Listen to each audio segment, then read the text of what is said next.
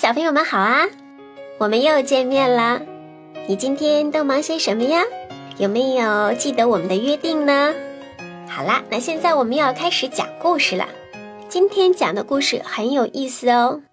嗯，先问你一个问题吧：你喜欢马路边的小石子吗？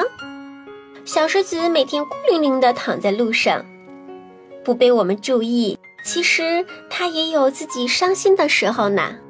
来吧，一起来听《飞吧，小石子》。一个阳光明媚的日子，小石子正迷迷糊糊地睡午觉，忽然觉得身体下面被人顶了一下。他急忙看了看，哦，原来是一粒发了芽的种子。种子瞪了他一眼，说：“喂，挡着路啦！没看见人家要出来吗？快闪开！”可是。可是我没有腿呀，我没有办法走路。小石子怯生生地说：“什么？这么说你是不愿意给我让路啦？”种子生气了：“啊，不是的，呃，对，对不起，我生下来就在这里，就是刮风下雨的时候也一样在这里。我很想到别处逛逛，可我没有腿呀。”小石子伤心地说：“哦，是这样啊。”种子只好用力地从小石子身下挤出地面。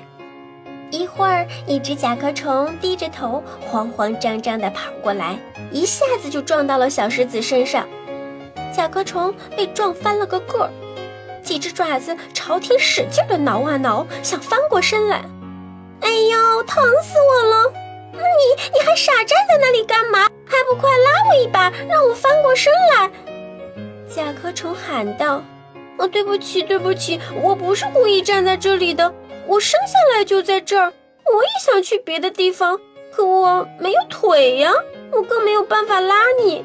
你要是不信，可以问问种子。”小石子像犯了很大的错误一样，非常不好意思地说：“是啊，是啊，我可以证明。”种子赶快说：“可你怎么那么不小心呢？”甲壳虫好不容易才翻过身来，气喘吁吁地说：“哎，刚才我看见公鸡了，它汪汪一叫，吓得我没命的逃。算了算了，我得赶紧走了。”甲壳虫说着就走开了，可小石子却伤心地哭了。这时候啊，一个小男孩走过来，听见哭声，蹲了下来，问小石子：“你哭什么呀？”“因为我没有腿。”我从没离开过这里一步。我也想像别人那样飞快地跑，我还想像鸟儿那样飞翔，去看看树林、小河。原来是这样，我来帮你吧。真的吗？那太好了。小石子开心地笑了。小男孩捡起了小石子，来到河边，用力一投，小石子如箭一般地射向水面。他开心极了，像一个顽皮的孩子。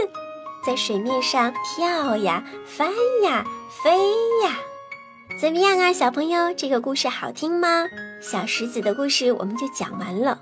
你看，刚开始的时候，小石子好内疚啊，因为它阻挡了小种子发芽，它没有能力帮助甲壳虫翻身。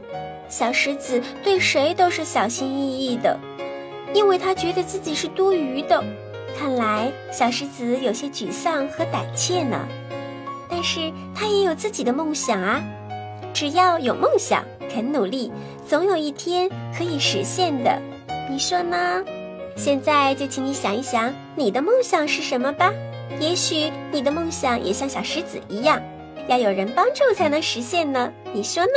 好了，那就让丹丹姐姐和你一起努力吧！让我们为了实现梦想而加油！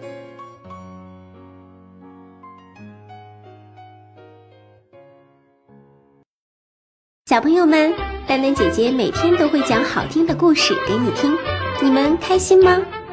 更多精彩，欢迎关注我的微信公众号“丹丹姐姐的秘密花园”，一个欢乐的世界等着你哦。